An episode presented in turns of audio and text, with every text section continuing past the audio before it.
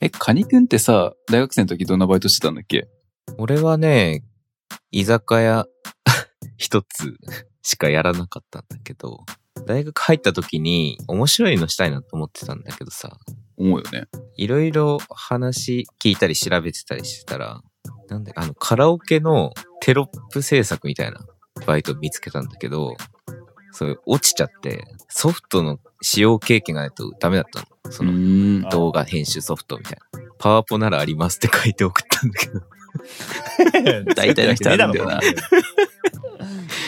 なんか、全然関係な かったわ。ね、動画編集ソフトの使用経験必要で、それ落とされちゃって、はいでその後に、そのサークルの先輩が個人経営の居酒屋でバイトしてて、うんうんうんで、まあその人がちょうど募集してたから、じゃあ僕やらせてくださいって入ったんだけど、なかなかね、やっぱ個人経営で大変でさ、うんその、金曜日とかってやっぱ居酒屋って人が多いから、うん。まあ、予約でやっぱ2、3回回しちゃうのね。テーブルの中でも。2、30人ぐらいこう回転するんだけど、まあ、それが忙しいプラス、その後の清掃までこっちの業務だったから、結果的に終わるのが午前3時みたいな。おっ そ。やばいじゃん。そうそう。なんか、居酒屋自体が終わるの12時で、そっから全体の掃除、その床拭きとかなんか、うんそう全部テーブルに上げて、床をクリーニングっていうか、洗浄してっていうので、午前3時までやって、ラーメンをおごってもらって帰るっていう。いや、絶対太るやつ。いやー、あのね、うめえんだよ、ラーメンが。 そんな 話はいいよ。え、大学4年間ずっとやってたのそれ。やってたね。え結局。そうそう、そこでずっとやってもらってて。フロアとドリンカーと、まあ、皿洗い。だから、キッチン以外は全部やってた。すごい。いやマジで大変だった。まあでも、まあ、やってはよかったな、居酒屋のスタッフは。え、なんであんなマルチタスクなかなかしないからさ。あうん。いや、結構ね、いろいろ身についた気はしてるけど、この皿を何分以内に洗わないと終わるみたいな。 あー感じも。、なかなかエキサイティングだったけどね。そうそう、だからバイト自体は1個しかしてないんだよ。そのえ、よくやめなかったね。うん。いやね、やっぱサークルの先輩の紹介っていうやめづらさはあって、 ね、理由それかまあねい。一回始めちゃうとな。なかなかね、まあ顔を立てるわけじゃないけどさ、うん。なんか申し訳ないじゃん。そうファーってやめて。 あ、まあでも確かにやめるって言いにくいかもね。そうそうそう、なんか初めはね、やっぱ、うわーやべえバイト入っちゃったなって思ったけど、初め、うん一瞬。まあ結果的にそのお店の人とも仲良くなって、今ではね、東京行くついでに寄るみたいな、おお。そうそうそう、感じで、いい関係は築つ築けてるんだけど。あ、一個俺やってたわ、他にバイト。それもサークルの OB の紹介だったんだけど、その人が勤めてる会社のある企画で、それこそアフィリエイトサイトみたいなの作るみたいな話があって、ほう。で、そこの記事書いてた、なんか。おマジか。そういえば。え、それって稼げるのそのバイトは。いや、まあ、とりあえず一記事1000円みたいな、その、なんか買い切りでやってたんだけど、なるほど。その動画を紹介するサイトみたいな感じで、うんまあ、終わっちゃったから途中でもうなくなっちゃったけど、それは面白かったな。気ままに YouTube の動画をおすすめしたりしてた。なるほど。うん、そういうのはやってた。でも、それくらいかな。あとは、本当は大学院の時に TA ってバイトできるんだけど、ティーチングアシスタントみたいなやつだっけそうそう、たまにさ、なんか、わかんない。文系わからないけど、理系の授業とかだと、その、質問受ける担当の人みたいな、結構教室にいたりして。そうまあ、あとは試験監督とかさ、うんうんうん。学生がやってるんだけど。まあ、それはね、やらせてもらえなかったんで。 何の話なんでですかそれは、あの、ちょっと僕が、あの、はい成績不振だったんあで、あなるほど。やっぱりね。 え、君そんなやる余力あるのみたいな、めちゃめちゃ嫌味じゃん。教官に言われて、まあできなかったんです、その、それは経験できず。まあ、今言った二つかなやったことある。まあ楽しかったよ。いや、バイトはね、他にちょっとやってみたいな。映画館のスタッフとかやってみたかったけど、ああ。え、めちゃめちゃ楽そうなイメージなんだけど、どうなんだろうね。映画館のスタッフってどこなんかさ、あの、食品系売店の、あれやばそうだよね。売店やばそう。うん。あそこはさ、本当なんか、マニュアルバッチリ頭に入れてないと、どっかの歯車が狂って、全員が一終わ気るよに死亡しそうじゃないそうね。あそここいつら回んなよく働くなって思うもん。なんかあそこ行くと。偉いなって思っちゃ絶対映画始まる前混むしね。う。そう。うん。多分、向こうもさ、来るぞ、来るぞって言ってんじゃん、多分さ。うんピーク、ピークみたいなやつ、そう、ね。い身構えてさ。あれは大変そうだわ。時給低そうだし。や、そう、時給低いのよ。やりたい人多いからさ。あ、そうなんだ。あ、そう。うん。やっぱこう、何人がやりたいバイトって、軒並みやっぱ時給上げなくても来るからさ。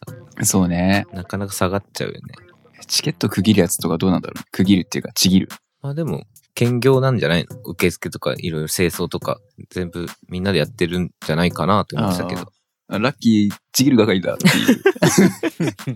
ここからは、そんなことある今日はちぎるだけだ。東京ちぎるだけだ。めちゃめちゃ暇やん。そうそう。映画館のスタッフはちょっとやりたかったけど。えやっぱね、そういう、なんだろう、注文されたやつ作る系めっちゃきついわ。え長生きは何系だったのあ俺、まず最初やったのは中華料理のキッチンだったのよ。でももうすでにきつそう。あ、そう、俺もう漫画読んでて、料理系の。出た。 そうそうはい。えすぐ読んですぐ影響を受ける系男子なんですけど。いや、そう、それで、で、あの、家から徒歩5分のところに中華料理屋があって、うん。あ、もう行くしかねえっつって、あの、面接行って、その場で行って、すぐなんか、面接行った日に、あ、じゃあ次いつから働けるみたいなこと言われて、うんあの、明日からですって 言って。行って、で、あの、まあ、初日は大丈夫だったのよ。あの、平日の夜とかだったから。あなんだけど、俺基本土日のランチの時間に入れられてたのね。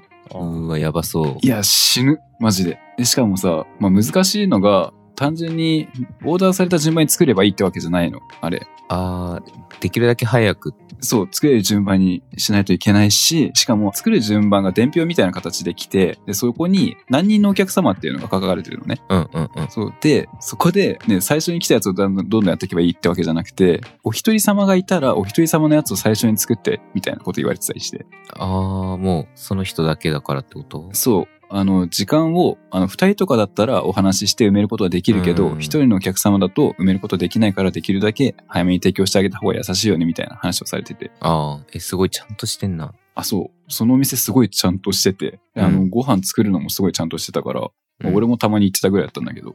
だからね、そう、単純にたくさん作ればいいってわけじゃなくて、もう本当に考えることもたくさんあるし、であと、その、器具の数も決まってるから、フライヤーの数と鍋の数とレンジの数と、うん、まあそうだね。そう。だからどの順番で調理していくのが一番いいのかっていうのを考えながら、 そう。なんか4つ5つとかを同時にあの調理するの。えー、俺絶対無理だ。もう頭おかしくなるよ。えでもできた、できてたってことでしょいやでも本当にちゃんとできるようになったと思ったのは半年ぐらい経ってからだよ。あでも半年でなんとか身につくんやな。いや、なん、本当になんとか中のなんとかよ。もうあーそれでも忙しすぎるときはもうヘルプお願いして、うん。すいません、ちょっと手伝ってくださいっつって、手伝ってもらわないと全然回らないレベルだった。いや、だってしかも中華料理ってさ、結構スピード系いじゃん。そうだよ。料理界でも。 いや、本当に鍋もめちゃめちゃ重いしさ。ああ、そっか、振らなきゃいけない。そう。で、しかもフライヤーに物入れるときも油、急いでるとちょっと油も跳ねちゃったりして手あっちってなったりして。あうん。けどそこで熱いって言って、それ冷やしてる時間もないからそのまま調理してってやってたから、もう手ボロボロだったよね。強くなりそうだな。いや、強くなるよ。もう修行だと思ってた。いや、だからあれ女の子におすすめできないわ。中華料理のキッチンは本当に。ああああ、結構パワー系なんだね。いや、もうパワー系。もうなんか腕もちゃんと太くなったし、うんうんうん。でもちゃんと荒れたからって。なんかあれは、あれはきつかったわ。でも、えじゃあ中華料理得意になったいやー、なってはないよ。それは別なんだ。えーっとね、マニュアルが結構ちゃんとしててさ、うん。あの、麻婆豆腐入れるときには、この具材とこの具材とこの具材を入れてっていう風に書かれてるんだけど、この具材が何かっていうのは把握してないのね。A っていう場所にあるもの、B っていう場所にあるもの、C っていう場所にあるものみたいな感じで把握してたから。そういう感じなんだ。そうそうそう。で、あと、このソースとこのソースを混ぜて麻婆豆腐のタレを作ってね、みたいな感じだったりするのね。うんで、このソースとこのソースみたいなやつは、あの、スーパーで市販されてるものじゃないから、ああ。そう。ちょっと何入れてるかわかんない んだ。そう何入れてるかわかん ない。ええそれなんか。身につくものはない。そう。あえ、た、そう。だから身につくことで言ったら、まあ、いくつかあって、まあ、朝に野菜の下処理とかするから、その、ほうれん草とか、いろいろ、切る系はうまくなった。あー、はいはいはい。あと、卵は1日1000個とか割ってたから、めちゃめちゃ早く割れる。え、すげえ。やっぱ1000個も使うんだ。いや、使う使う使う。もう最初に、たくさん割っといて、なんだろう、ある容器に移しといて、それを冷やして、で、それをどんどん使っていくっていうようなスタイルでやってたんだよね。うん。そう、だからね、めちゃめちゃ割った。片手で割れるよ。あ、それモテるやつじゃないですか。いや、あの、そのさ、いや、卵をさ、片手で割るっていうところを誰かに見せるシチュエーションしてる時点でもう勝ちなの よ。そこまでが難しいの よ。俺からしたもう、うまくいってるもんね。 ら。はい。そうなんですよ。最後の最後だもんね。はい。 片手で割るの。もう、お家呼んでんじゃん。失礼しました。ちょっと、言葉に気をつけてね。いやいや、でもさ、なんかさ、いや、俺料理できるんだよねっていう誘い文句で、付き合ってない子を家に誘い込む作戦もできるんじゃないですか。いや、俺味付けできねえんだよ。ああ。いや、それは君の過失では。いや、だって俺、だって俺そ、い身につけた知識でできるの、あの味なしのさ、卵炒めよ。ああ、じゃあ、あれじゃないひたすら卵かけご飯を、もう、もてなしてあげる。ワンカコンそカばンみたカンいカンな。ってもう、そう。めちゃくちゃたくさん卵割って。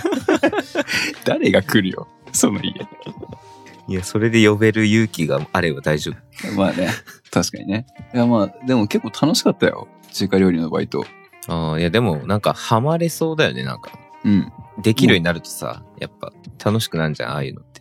ゲーム、ゲーム。そうそう効な率んか中のゲーム。次はあれをこうしてみたいなさ、そうそうそうそう。組み立てるゲームになっちゃう。うん。後輩面白かったな。酢豚作ろうとして鶏肉使ってたもん。素鶏。素い鶏やっド て。ッキリ、それドッキリだよね。お客さんからしたらさ。多分味覚が死んでる人だったらわかんないじゃん。たまにさ、肉の違いわかんない味覚の人あいるいねるじゃん。終わってる人。それなんか企画だよね、えーそれはさすがにお客さんには提供してなくて。もう。あはい。あの、出す直前で店長気づいて、これ鳥じゃねっつって。そう形が若干違うのよ。あうん。あの、結構豚肉に関しては、結構ね、正方形てか立方体っぽく切られてるものだったんだけど、それに関してなんか細長かったから、あなんとか気づけたんなだるけほどど。ね。ナルトの技みたいな。素取り。 あ、なんか片手がバチバチしてそう。そう。かで 電気を帯びた右手で相手を貫きそうだな。赤くねっとりしてんでしょ。別名来キリな。いや、でも意外と素通り美味しそうなんだけいや、いや、で、それ で、そいつがお昼に食べることになったよな、それ。ど。美味しかったっす。ってうん。ねえなんか、い結構いいメニューなんじゃないしょうもないエピソードすぎます。いや、いや、でも、いや、でも、本当にさ、そこのお店ってさ、レンチンだけじゃなくてさ、ちゃんとその、まあ、素鶏に関して、素鶏の作り方で言うと、酢豚のソースちゃんと作って、で、あの、鶏をまず揚げた後に、それを鍋で和えるのよ、ちゃんと、ソースと。うんうん。ちゃんとした素鶏が出来上がってた。ああーあ、しっかりそこはちゃんとね、 そうそうそう。だからね、結構おすすめです。何が客としていくのがバイトの話してるけどね。すいません。すいません。飲食店のだ。話じゃなくて。すいません。 何をお勧めされた素鶏を。ストーリーをがね家で作れと。揚げた後にね、ソースと和えると、すごい美味しいものが出来上がりますよっていう。 なるほど。え、じゃあ、長生きがやってたのはその素通りだけあの、素通りはバイトじゃないんだけど。店舗名になっちゃってるよ。うんまあ、あとは、あれだね、そのイベントスタッフやってたね。ああー、はいはい。派遣みたいな。うん、これは、イベントスタッフ全体に関しては否定しないんだけど、俺が言ってたとこはあんま良くなくて、うんこの日空いてるっていうふうにまず聞かれるのね。うでんそれで、あの、OK って言ったら、あ、じゃあこの仕事入ってって言われるの。あ。ああ、選べないんだ。仕事を教えられないまま、そうそうそう。だから普通のとこだったら、この日にこの仕事あるから入れるって聞かれると思うんだけど、俺の会社は、俺があの勤めてたとこは、最初に日程だけ伝えられて入れるかどうか聞いた後に、何の仕事がつか伝えられたから、本当にめちゃめちゃきつい仕事も入ってきたりして。あまあ、それはあれですね。シフトの効率化ですね。あ、そうそうそう。会社側がそうやってる策略だ。うん、嫌な仕事をみんな断っちゃうらしいから、まあ、あえてやってるはみいはたいいな話は、まあ、どっかで聞いたんだけど、まあ、だからね、ライブ会場の設営みたいなやつもやったのね。あ。うんうんうん。めちゃめちゃきつい。どういう規模ライブ会場って。え、武道館借りるみたいな規模。ああ、やばいな、それ。すごそいや、もうやばかったよ。ないや、もうさ、時間も限られてるわけね。その、まあ、そりゃね。この日の何時からこういうパーティーがあるから、パーティーとかライブがあるから、あの、その時間までに仕上げてねっていうふうに言われてて。うんで、それで、まあ俺たちも、俺たちっていうかそのイベントアルバイトも、まあその場所に行く人っていうのは結構初めてだったりするわけよ。う。あみんな不安で。でそれで設営を仕事にしてる人たちもいるんだけど、そういう人たちもピリピリしてるの。あ。はいはいはい。そう、だから仕事自体もきついし、あと空気も悪いっていう状況の中の仕事だから、あれめちゃめちゃきつかったな。本当に。え、それってさ、時給自体はいいのいや、時給自体も1100円とか。うーん。あ別に特段良くはない。まあ俺、入りたくはなかっ。た。でただ、当たりの仕事の時もあって、うん。俺が結構当たりだなって思ったのが、VR の体験会。おうそう、VR の体験会を、あの、のスタッフとして入ってくださいって言われて、わかりました、つって入って。でそこでやるのが、朝、体験会スタートのちょっと前に集まって、で、こんなゲームですっていう風に説明を受けて、で、自分たちも一回やってみて、で、あの、誰か人が通ったら呼び込んできて、であの、体験させてあげてくださいって言われてて。うん。で、呼び込んで、あの、一緒にやるんだけど、もう普通にそのゲームが楽しかったよね。 VR の。そう、VR のゲーム楽しくて。で、あんま人通んなくて、でもう、もうあんまり人来ないから、あの、遊んでてもいいですよって言ってくれるスタッフもさ、もい て、向こう側のね。うんで。あの、そう、イベントスタッフみんなで遊ん でた。楽しかったわ。半分遊びでやってるみたいな。あ、そうそうそう。だからね、もう、イベントスタッフ怖かったけど、ただ、この仕事をこの日に入れるって言ってくれる場所だったら、俺、もう一回大学生やり直しても、やってもいいかなって思うわ。ああ。そそのの、何やるか分かんないって状況じゃなければ。そうそうそう。たたまに面白い仕事できたりして。ある。良さそうだ。うん、ある。ちなみに、俺の初めてのそのイベントスタッフのバイトは、あの、花火会場の駐車場整理だったのね。うん。俺、車の免許持ってないのよ。うん。死んだわ。全然わかんなくて。そうか、そもそも。うん。あの、普通の河川敷に車を案内して、でここに止めてくださいっていうのをこっちで決めるみたいなバイトだったのね。ああ、え、難しそそう、裁量がすごいこっちにあって、う。うん。ね、めちゃめちゃキチキチにやっちゃったりしてね。あの、テトリスみたいに で、埋めちゃったのうん、でなんかね花火大会終わった後になんか出るの大変そうにしてるお客さんたくさんいてちょっと心が痛んだよ ねちょっとえ、大丈夫詰められなかった。いや大丈夫あの逃げた あの前半止める時は俺たちで、うん後半その退場させる係の人たちは別にいて 俺花火見ながら帰った押し付けて。俺ですけどちょっと遠目から見てたけど大変そうだったわごめんなさいっそてっか、運転しないと分かんないもんね。いやわかんない確かに、それは難しいわ。そその2つだねああの、中華料理のキッチンとイベントスタッフ。あ、そっか。あとはもうブログだもんね。あ、そう、そういえば。そうそうそう。もう後半ブログの稼ぎだったから、イベントスタッフも全然入ってなかったな。うん。なるほど。うんし趣味だった。そっかブログで稼いでたの結局強いな、やっぱ。はい。あとはエビテさんですけど。僕は、大学に入る前ぐらいに、てかまあ、1年遅れて入ったんで、う。うん暇すぎてドイツで、あの、居酒屋のバイトやってましたけど、まあその、1年遅れて入るんですよ、うん、そうだね。まず。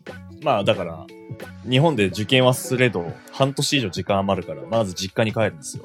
でまあ実家はドイツなので、帰ったら、日本人の知り合いがやってる居酒屋で半年間ぐらい働いてたのね。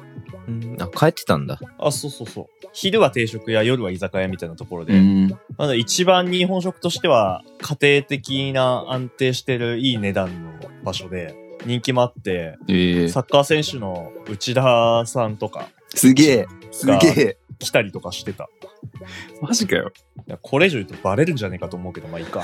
あ、その場多分所バレ ないから大丈夫え、かなそういうレベルで人気なんだ、もう。まあ結構ドイツの、まあある一定の地域だったら有名かなっていう場所で、うーん。まあサッカー選手よく来るみたいなところ。うん。そこが僕初めての、ちゃんと人とやるアルバイトみたいな感じだったのね。もともと父親が引っ越し会社をその立ち上げてっていうか、まあ経営者なんで、そういう引っ越しの仕事とかやったことあったのね。うん。であも基本的に父親とか、おじとかと一緒に働いてたから、あんまり血縁関係にある人以外と働くのはなかったから、そこが初めてだったけあーど、居酒屋がね。で、日本に来ます。まず、じゃあ、もう一回居酒屋でやろうかなと思ったのね。うん。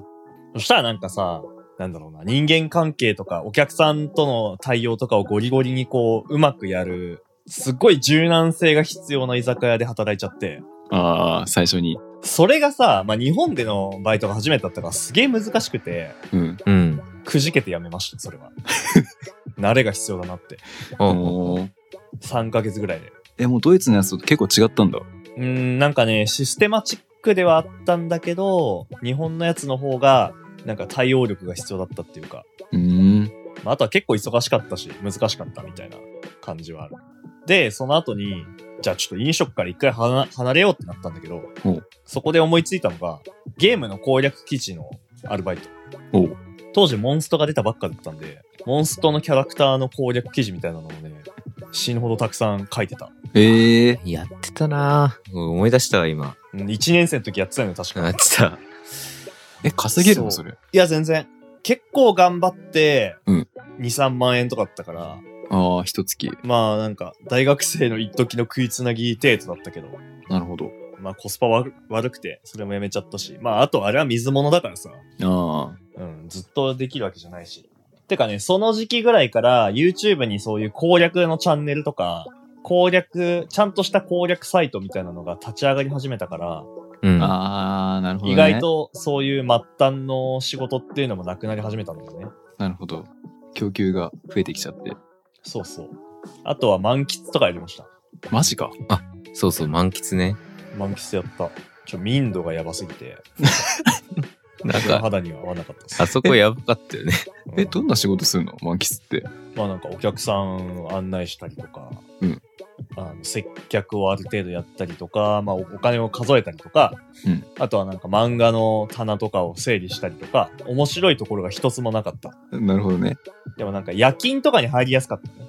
だからまあ割といろんなところ柔軟に入れるかなと思ったんだけど、ちょっとさすがにやりがいがなさすぎて、これなんか将来に一切生きないなと思ってやめた。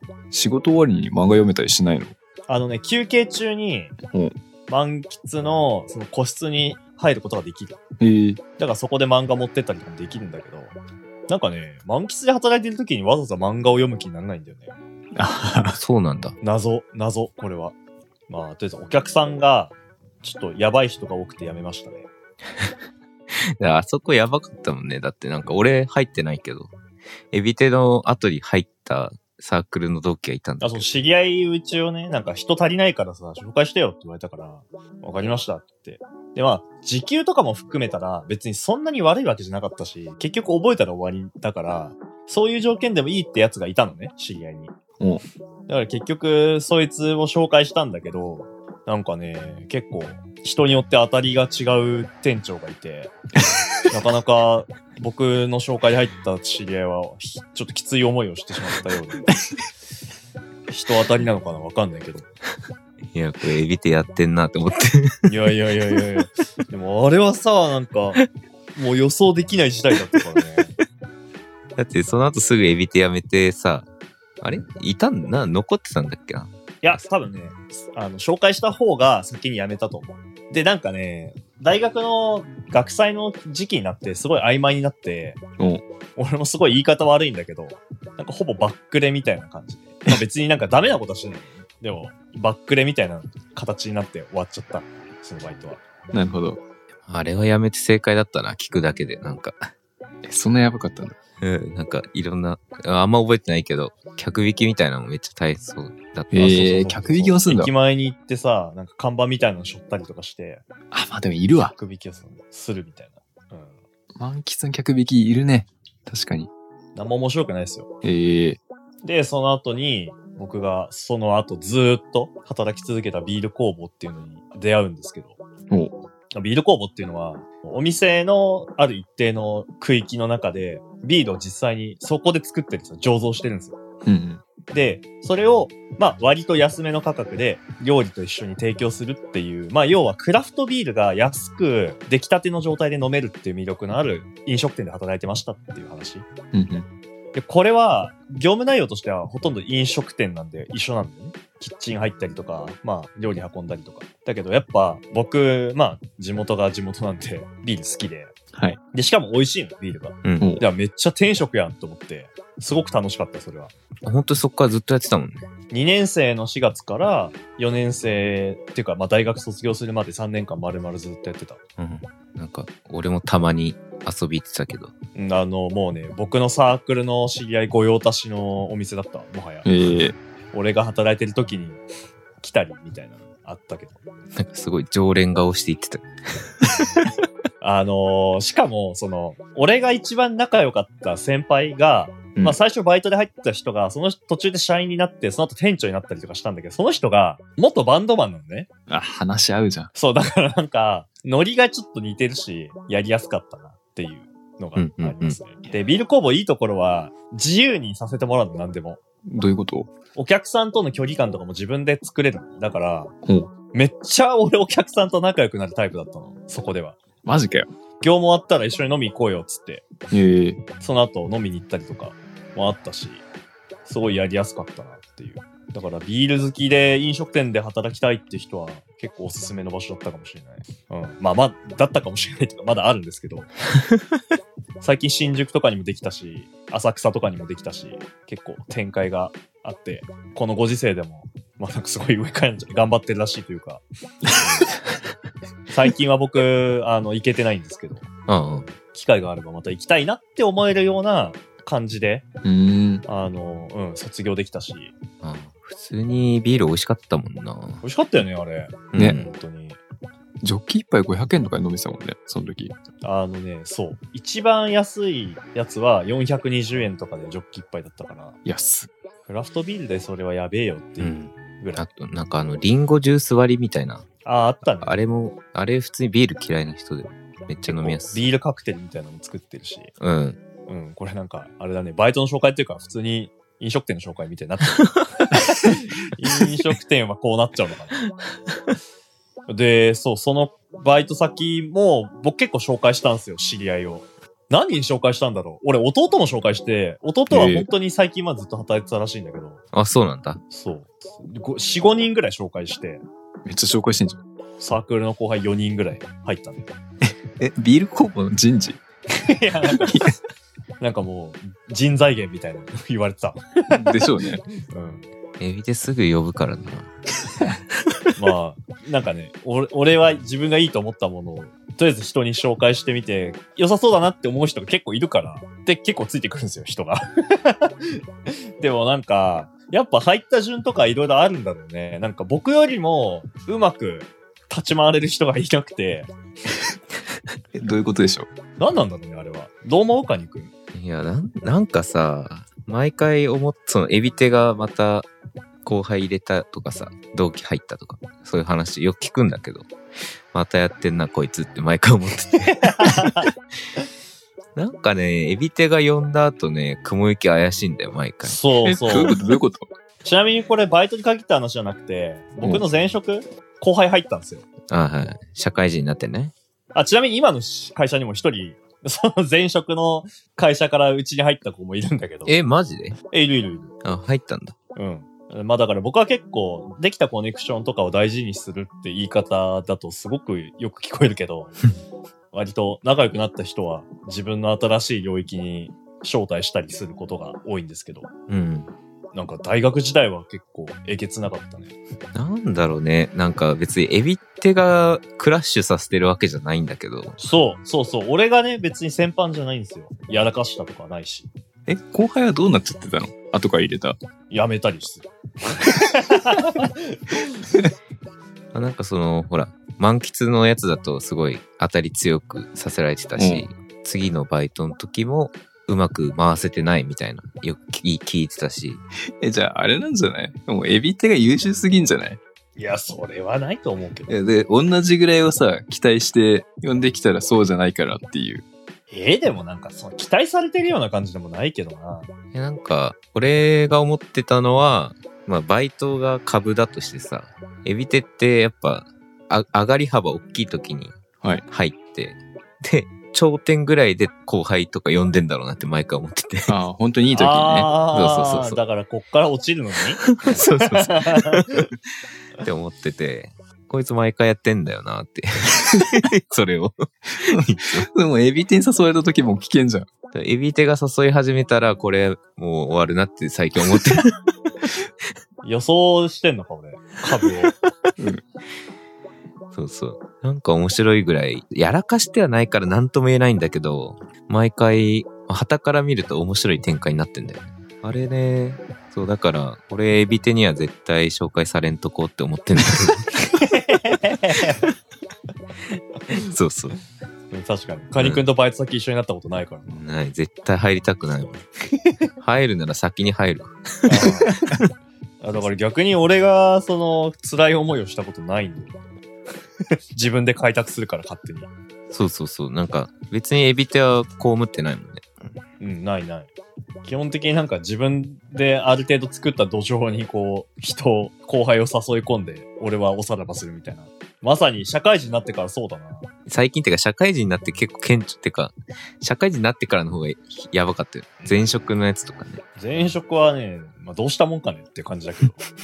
まあでも、僕が辞めるのを機にね、後輩たちもみんな辞めちゃっ たから。そう。いろいろあったんですけどね。うんちょっとそういうジンクスがねエビテにはあったからそうですね。僕が入り始めると盛り上がるんだけど、僕が大きくしようってなると、ちっちゃくなるんで すよ。コミュニティでかくしようかなってなると、盛り下がっちゃうみたいな、あります よね。ありますよねって言われても さ、あ、共感できないと。知らねえよ。なるほどね。いやーそうそれは本当に昔から思ってたええうんでもね証拠りもなく毎回呼んでてうん、それについてく人もいて。そうそうそうそ今んとこ、今の会社の後輩は満足してるっていうう、か、うん大丈夫黙々と働いてるから、大丈夫そうだけど。まあまあもしかしたらそのその相性が悪かっただけ説もあるからやっとなんねかね、でもね、それがね、可能性高いのよ、正直言って。うーん。なんだろう、もしかしたら僕の後輩を選ぶ目もないのかもしれないっていう。お前マジかよっていうあれだけど、そう。わかんない。後輩側にちょっと過失があるんだったらもうわかんないですね。僕じゃないですってなるけど。まあ真相は、ここはね、謎のままにしておきましょう。まあとりあえずエビテに誘われたら断るっていうのをそうだ覚えて。それが一番。エビテには仕事で関わらないっていう。